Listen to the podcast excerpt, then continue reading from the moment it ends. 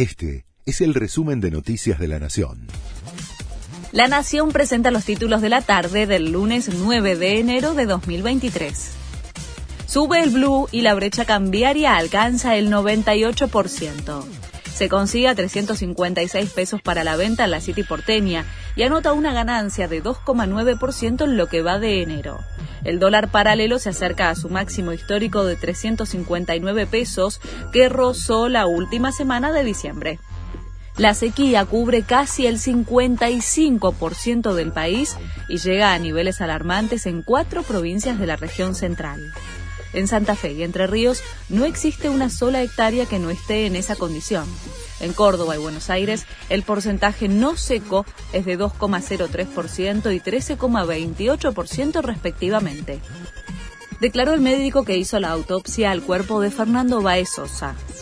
La mayoría de los golpes fueron en la cara y en el cráneo. Encontramos abundantes hematomas en muchas regiones del cerebro, dijo el forense Diego Duarte. Hoy también declaran policías y funcionarios municipales y judiciales. Aseguran que Jair Bolsonaro fue internado en Estados Unidos con dolores abdominales.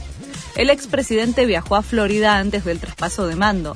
La hospitalización se da en medio de la crisis política que atraviesa el país desde que sus seguidores ingresaron por la fuerza al Palacio del Plan Alto, a la sede del Congreso y del Supremo Tribunal de Justicia.